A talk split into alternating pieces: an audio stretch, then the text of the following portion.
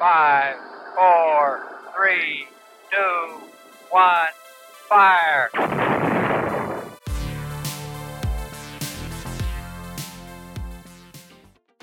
Hey, ¿qué onda? Bienvenidos a otro capítulo más de su podcast de astronomía favorito Mission Control. Yo soy Isa y con el tema del día de hoy la verdad es que aprendí muchas cosas que no sabía. Tengo muchas ganas de compartir todos estos datos tan cool. Pero antes vamos a saludar a los locutores que nos acompañan. Lalo, ¿cómo estás? Hola, hola, me encuentro perfectamente. Muy emocionado, ya en las rectas finales. Así es, se nos acaba la temporada, pero bueno, pues a disfrutar los capítulos que nos quedan. Y también nos acompaña hoy Adrián, ¿cómo estás? Hola, hola, Isa, igual que Largo y tú muy emocionado de estar aquí otra vez, ya grabando los últimos como comentan y pues para darlo todo, como siempre. Eh, qué bueno, me da mucho gusto de tener a los dos de regreso y bueno, pues ya el tema de hoy me parece, la verdad es que un poco mágico, muy especial porque hablaremos de algo que no sucede seguido y pues es un evento celeste que todos amamos, estos son los eclipses, pero primero que todo, Lalo, ¿por qué no nos cuentas qué son los eclipses? Por supuesto que sí. Un eclipse es la ocultación transitoria, ya sea total o parcial, de un astro debido a la interposición de otro cuerpo celeste o al paso del primero por la sombra proyectada por otro. Perfecto. Algo que me parece muy importante mencionar acerca de los eclipses es que en realidad son como una subcategoría o un caso particular de otras observaciones o fenómenos astronómicos que reciben como el nombre más general de ocultaciones. En esta tenemos tres categorías. La primera son los tránsitos, que es cuando un astro pequeño pasa enfrente de uno más grande y esto lo podemos observar cuando Mercurio o Venus pasan enfrente del Sol. Después tenemos los eclipses, que como ya lo mencionó Lalo, sucede con los astros de este sistema de trío Sol, Tierra, Luna, ¿no? Y después tenemos las ocultaciones, que es cuando un objeto más grande pasa enfrente de uno pequeño y pues como el nombre lo dice, lo oculta. Bueno, ¿y qué les parece si empezamos con un poco de historia? Es importante empezar con el eclipse de Ugarit, que es el primer eclipse del cual tenemos un registro ya bien definido y se data que la fecha exacta fue el 3 de mayo de 1375 a.C. Este pues básicamente fue encontrado en arcilla en el territorio de Siria fue encontrado hasta 1948, o sea, imagínense cuánto tiempo estuvo desapercibido, ¿no? Y pues básicamente se calcula que tuvo una duración de 2 minutos y 7 segundos. Después tenemos el imperio asirio, que este ocupaba gran parte de lo que ahora es Irak, y pues fue en el año 763 a.C., que fue la zona de un gran eclipse solar que duró aproximadamente unos 5 minutos. Pues básicamente dijeron que los registros que hay una episodios de insurrección en la ciudad, lo cual supone que los antiguos pobladores de este pueblo de Irak relacionaron estos eventos con alguna catástrofe. O sea, ahí ya saben que muchas veces la religión toma, toma gran importancia durante estos eventos y más anteriormente, ¿no? La gente luego llega a pensar muchas cosas respecto a estos eclipses que es importante mencionar, que no tienen ninguna relación, pero justo no hay que tomar los malas, este, más interpretaciones, ¿no? Porque también se llegó a hablar de que el nacimiento de Naoma para celebrar dentro del Corán y todo, eh, igual los eclipses que eran debido a eso, ¿no? Entonces está, está muy interesante. Otro eclipse bastante bonito que encontré yo fue en el, en el año 1133, eh, ya que el rey Enrique I de Inglaterra, hijo de un conquistador, falleció y gracias a este evento eh, sucedió un eclipse total de sol de 4 minutos y 38 segundos, ¿no? Lo mismo de la religión. Y hay uno muy interesante, que es el eclipse de Einstein, que es uno de los más afamados de todo el siglo XX, ya que se dio en 1919 y tuvo una de las duraciones más largas registradas, con un total de 6 minutos y 51 segundos. Durante ese tiempo, pues básicamente todos los científicos dijeron que las estrellas doblaban la luz cuando pasaban cerca del Sol, confirmando así la teoría de la relatividad de Einstein, la cual básicamente ya sabemos que hablamos un poco de ella en los episodios pasados, pero pues describe la, cómo la deformación del espacio-tiempo funciona y queremos unificarla con otras teorías para ahí obtener la teoría general del todo.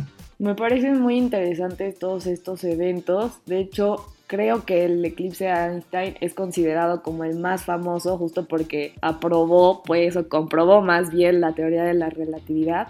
Pero antes de seguir con toda esta historia, me parece importante mencionar que para que se pueda como observar o registrar un eclipse, pues se necesita un cuerpo tercero, ¿no? Que en este caso pues sería la Tierra en algunos casos, porque desde aquí puedes observar cómo un cuerpo interfiere con la luminosidad del otro y pues este, para seguir con todo esto de los eclipses, me parece importante mencionar los tipos de eclipses que hay, ¿no? Entonces, Lalo, ¿por qué no nos cuentas los tipos de eclipses? Por supuesto que sí. Existen dos tipos, los lunares, donde imaginando que la Tierra se encuentra en medio del Sol y la Luna y crean dos sombras, la umbra, que es la zona con mayor eh, visibilidad hacia el eclipse, y la penumbra, que solamente podemos observar una parte de ese eclipse. A veces estos eclipses lunares se ven rojos porque la luz pasa a través de la atmósfera terrestre, refractando las longitudes de ondas rojizas pero dispersando las azules. Y también existen los eclipses solares, donde ahora la luna se encuentra en medio del sol y la tierra. Aquí, en la zona de la umbra es el eclipse total y la zona de la penumbra, como ya había mencionado antes, se puede ver el eclipse parcial. Bueno, algo que sabía acerca de los eclipses lunares es que justamente hacen parecer a la luna como de color rojo, ¿no? Y justamente también se le llama como luna de sangre, pero no sabía como el la ciencia que lo respaldaba, o pues el dato científico que respaldaba como este fact que pues ya lo dijo Lalo y me parece muy interesante. Y también me parece muy interesante cómo tenemos estas subcategorías de eclipses, por ejemplo, en los eclipses lunares que tenemos los totales, parciales o penumbrales, como ya lo dijo Lalo, que pues depende de si la luna pasa en su totalidad o solamente por un cachito o la, o la zona de la penumbra de la Tierra. Y en los eclipses solares tenemos los eclipses totales, parciales y anulares. En el total, pues la luna consigue ocultar completamente el sol. En el parcial no oculta completo el sol, solamente una parte y pues se puede ver de hecho como el disco lunar muestra como un pequeño anillo luminoso a su alrededor. Y después tenemos el eclipse parcial que pues solamente oculta una porción del sol. Sí, exacto tenemos que entender también cómo suceden estos eclipses. Por lo tanto, para visualizarlo bien, tomemos el ejemplo de los eclipses solares y poco a poco avanzaremos con los eclipses lunares. Ya se mencionó que estos eclipses solo ocurren cuando la luna se encuentra en medio del sol y la tierra, pero no vemos eclipses tan seguidos. ¿Por qué? Porque a pesar de que el movimiento traslacional de nuestro satélite natural tiene una duración aproximada de 28-29 días, la órbita que sigue la luna alrededor de la Tierra no se encuentra alineada con la órbita, se encuentra ligeramente inclinada a 5 grados. Dicho esto, imaginemos que vemos una parte superior que, esto, eh, que estos tres astros se encuentran alineados, el Sol, la Luna y la Tierra. Viendo la órbita terrestre y lunar como círculos, vemos que no se produce un eclipse porque como dije, la órbita de la Luna se encuentra inclinada aproximadamente a 5 grados con respecto a la órbita de la Tierra. Y ahora imaginando que cambiamos esa vista eh, a una vista de perfil, viendo como si la órbita de la Tierra fuera horizontal, podemos ver este, cómo la órbita de la Luna se encuentra un poco inclinada con respecto a la de la órbita. Imaginando que cambiamos esa vista a una vista de perfil, veríamos cómo la órbita de la Tierra se encuentra de manera horizontal y la órbita de la Luna la veríamos, como ya mencioné, inclinada con 5 grados. Por lo tanto, aunque se encuentren alineados, la sombra de la Luna no necesariamente se proyectaría sobre la Tierra. Entonces, justo donde la órbita lunar intersecta la órbita terrestre, son llamados nodos lunares. Y también tienen dos categorías, nodo lunar ascendente y nodo lunar descendente. Entonces, cuando la luna se encuentra en medio del Sol y la Tierra, justo en uno de estos nodos lunares, es cuando se producen los eclipses, y esto sucede casi cada dos veces al año, pero también depende de su posición de la Luna y la de la Tierra, puesto que la Tierra debe mantener una distancia, eh, bueno, sí, debe, debe estar en el punto más alejado del Sol, llamado apogeo, pero la Luna debe encontrarse en su punto más cercano al Sol, llamado perigeo. Entonces, aunque este evento tenga una periodicidad de cada seis meses, no podemos observarlos todos siempre, porque los ciclos lunares, ya mencioné, no se encuentran alineados con los de la Tierra. Por ello es que cuando ocurre un eclipse se proyecta en distintos lugares. Y así de la misma manera es que dependiendo de qué tan cubierto se encuentra el Sol por la Luna, pueden llegar a crearse eclipses totales. como, que, como ya había mencionado Isa al inicio, es cuando los eclipses, eh, cuando la luna tapa completamente al sol y solamente se ve esa parte del sol que sería que está compuesta por plasma y sus llamaradas los anulares, cuando la luna se encuentra en su apogeo, en el punto más alejado de la Tierra, o los parciales, cuando la luna se encuentra por debajo o por encima de los nodos, aunque también se puede observar este, los eclipses parciales, como ya mencioné, desde la penumbra de un eclipse total. Aquí hablando justo de ciclos, eh, leí algo que me pareció muy interesante, que es el ciclo Saros, que es como el ciclo que define el comportamiento de los eclipses. Y pues la obtención de este ciclo fue hecha como por cuentas del ciclo solar, del ciclo de la Tierra y del ciclo lunar también, porque algo muy importante es que, por ejemplo, un eclipse lunar solo puede pasar si tenemos luna llena y un eclipse solar solo puede pasar si tenemos luna nueva. Entonces, este ciclo Saros tiene como conclusión que cada 18 años y 11.3 días habrá un eclipse, ¿no? Pero este está medio confuso porque cada página dice cosas diferentes. El punto aquí es que yo digo esto como de, no, pues cada eclipse puede pasar cada 18 años. Y ustedes dicen, ¿qué show? Yo vi que este año pasó, pasaron dos eclipses, ¿no? Como que ya no me cuadra la cuenta. El chiste es que este ciclo habla de repetición de eclipses justo en el mismo punto, ¿no? Entonces, por ejemplo, si yo estoy aquí en mi casa hoy y veo un eclipse, en 18 años y 11.3 días va a pasar como el mismo eclipse afuera de mi casa. Y el chiste de que tengamos como dos eclipses en un año es porque cada eclipse sigue como con su ciclo SARO propio o sea, no están involucrados en el mismo ciclo SARO, sino que cada uno tiene su ciclo SARO propio. Espero que haya quedado un poco claro porque a lo mejor está un poco confuso. Y algo también muy interesante es que cada tres ciclos SARO pasa el eclipse con casi las mismas características, ¿no? Como muy igual que hace tres ciclos SAROs. Y esto está muy cool y muy chido y según eh, leí fueron los babilonios quienes encontraron este, este ciclo de los eclipses estaba muy interesante, ¿no? Porque como tú mencionas, Isa, eh, mucha gente siempre dice como, este eclipse no volverá a pasar hasta dentro de 1540 años. Y como tú dices, está muy divertido, ¿no? Cómo va jugando la gente con eso y como muchos se confunden, ¿no? Pero gracias por introducir ese super ciclo que la verdad hasta a mí me sorprendió. Sí, la verdad es un ciclo muy interesante, pero te digo que sí está un poco como confuso. Chance me faltó como leer un poco más porque en algunas páginas decían de tales años y tal año el eclipse solar y luego en una decía que si pasaba un eclipse solar después de la mitad de un ciclo SARO iba a pasar uno lunar y entonces como que todas decían algo diferente, entonces es muy confuso, pero el chiste es que el ciclo SARO describe como el comportamiento de los eclipses y es por eso que se pueden predecir, por eso podemos decir cuándo va a haber un eclipse y de qué tipo y eso es lo que lo hace muy interesante. Después me gustaría hablar un poco de los eclipses en la mitología porque como ya había contado acerca del ciclo SARO, desde la cultura babilonia eh, ya se estaban como observando este tipo de acontecimientos celestes y en la mayoría de las culturas tenían como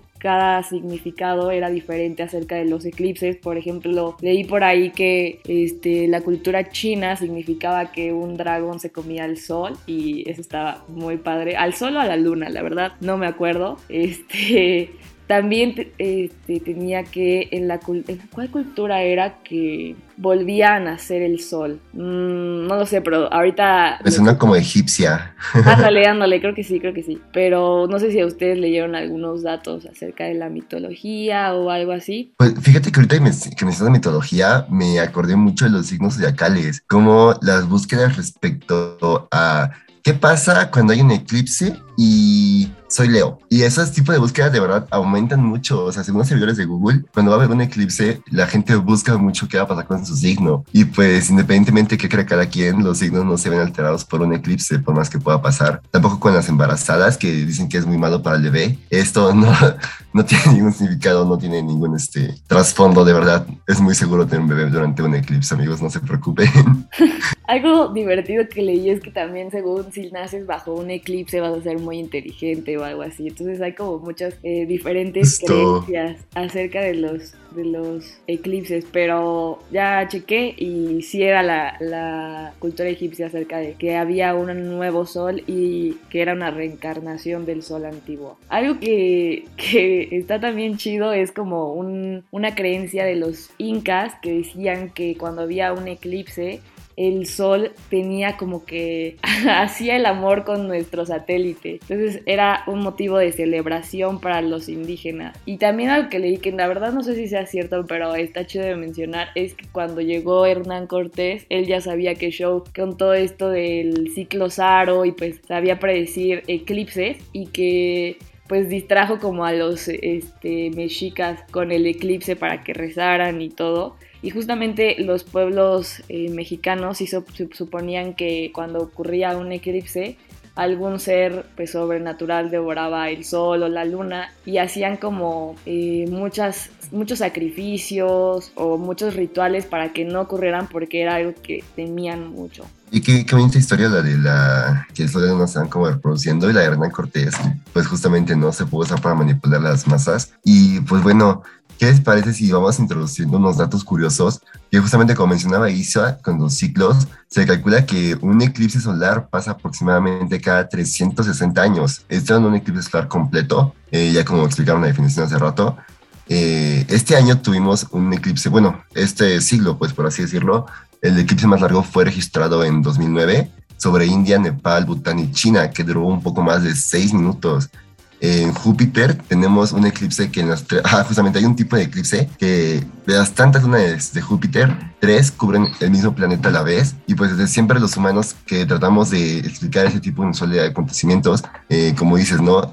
toda la mitología que hay atrás es muy bonita y uno de los mitos que hay es el de quedarse ciego, porque es falso, pero sí puede dañarte la vista, ¿no? Al momento de que el sol, de que el sol es cubierto por la luna, pues básicamente cubre la mayoría de la luz que nos puede dañar, pero solamente hay que tener mucha precaución y con los debidos cuidados y con los telescopios actuales ya es muy probable que no tengas ningún percance, sin embargo no se recomienda de todas maneras. Y pues eh, los que estaban en, ah, justo otras teorías es que los eclipses nos alteran las emociones, que nos hacen sentir enojados o muertos con la vida, esto es totalmente falso y que también piensan que los no sé, todo el mundo está contra ellos, ¿no? Esto no es cierto, pero algo que me llamó muchísimo la atención es que justamente eh, hay animales capaces de predecir un eclipse, ¿no? Como se sacan de onda, las aves y los peces principalmente, eh, pues se confunden horrible y ellos, si bien no predicen, son capaces de darse cuenta que algo está pasando y es como, wow, wow, wow, todos sus ciclos se altera, los ves corriendo por todos lados, bueno, pero no,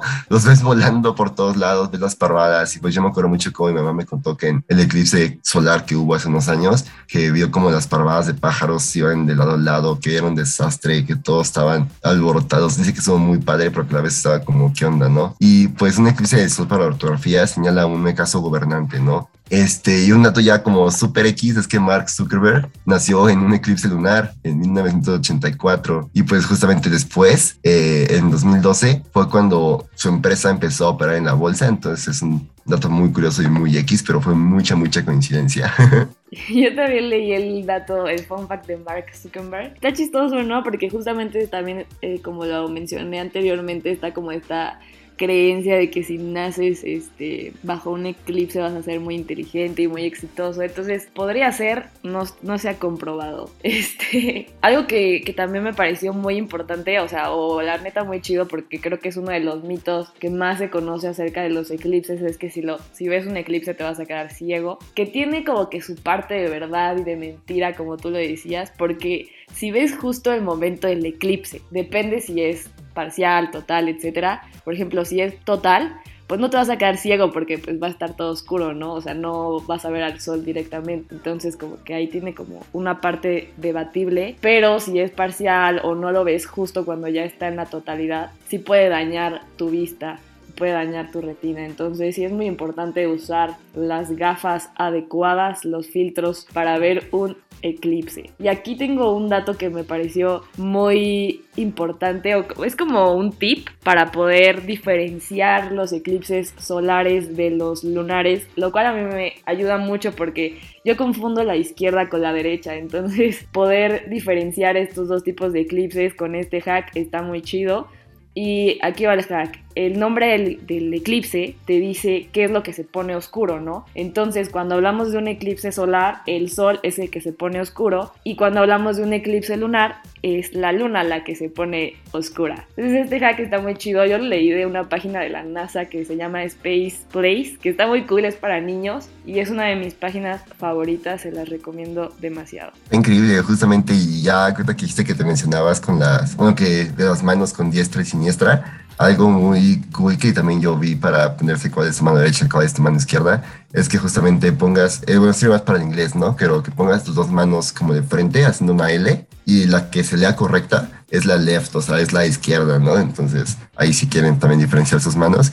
Ya para ir cerrando, ¿por qué no se menciona Sisa el próximo eclipse que va a haber? Claro, porque pues este tema la verdad no salió de la nada, justo aprovechamos este capítulo porque este 18 y 19 de noviembre ocurrirá el eclipse lunar más largo del ciclo. Eh, este tendrá una duración de 3 horas con 28 minutos aproximadamente. Va a ser un eclipse lunar parcial, pero que en realidad casi va a ser total porque va a cubrir, eh, va a cubrir un 97% de la luna. Vamos a poder apreciar el color rojizo como lo mencionábamos al inicio del capítulo. Y este va a ser un evento histórico porque va a ser el eclipse más largo del ciclo que pues está muy chido. Va a ser en, aquí en México se va a poder ver a las 2 de la madrugada, el del 19 de noviembre. Vamos a tener que desvelarnos, pero como va a durar 3 horas, chances si nos levantamos a las 5 lo alcancemos para que no se lo vayan a perder. Es cierto, Isa, como menciona, yo tengo aquí datado que se va a terminar hasta las 6 de la mañana, 6 con 3. Entonces está está súper, súper cool. Y creo que Lara nos quiere mencionar un dato, un dato curioso. Más que un dato curioso, creo que es algo que podría ayudarte, podría ayudarles mucho si no tienen la oportunidad de comprar los lentes o si tienen un telescopio o no tienen el, y no tienen el filtro para poder observar este, este es asombroso evento o si no tienen un telescopio. Podría funcionar para ver el eclipse. Esto funciona para los eclipses lunares. Cuando, por ejemplo, si no tienes, si no tienes la oportunidad de poseer estos objetos anteriormente mencionados, se pueden observar haciendo un agujero en un cartón con un diámetro de un centímetro y a través de ese, de ese agujero se proyecta el eclipse y lo más recomendable es que lo pongan eh, en una hoja blanca para que se pueda apreciar mucho mejor. Está muy padre. Ese, dato, Lalo, definitivamente lo voy a hacer. A ver, te digo si me sale o no. Y bueno, muchas gracias por ese súper dato, Lalo. La verdad es que lo voy a aplicar yo porque no cuento con telescopio. Entonces, eh, ya para continuar, vamos a dar las fechas de los próximos eclipses que van a ver durante el 2022 para que estén muy atentos y puedan ver al menos uno de ellos, ya que pues son muy bonitos. Eh, tenemos el primer eclipse parcial de Sol el 30 de abril de 2022. Este se va a poder ver desde el Pacífico y de Sudamérica. Luego tenemos uno el 16 de mayo de 2022 que va a ser uno total de luna. Este va a estar muy interesante porque lo vamos a poder ver desde América, Europa y África. Luego tenemos uno el 25 de octubre de 2022, casi casi dentro de un año y pues ese va a ser un eclipse parcial de Sol, visible solamente desde Europa y África. Y luego el 8 de noviembre de 2022, que va a ser un eclipse total de Luna. Pero aquí algo que me gustó muchísimo es que justamente el 8 de abril de 2024 vamos a tener eh, un eclipse total de Sol visible únicamente desde Estados Unidos, México, Guatemala y Canadá. Entonces, dentro de unos añitos, vamos a estar bastante, bastante, este, impactantes, bueno, con un super evento desde América del Norte y pues ahí por si quieren ser cazadores de eclipses, ya tienen todos los recursos necesarios. Entonces, sin más que agregar, me parece que vamos cerrando. Te doy la palabra a Isa y muchas gracias. Muchas gracias por, por toda esta guía completa para ser todos unos cazadores de eclipses. Ahí ya la tienen.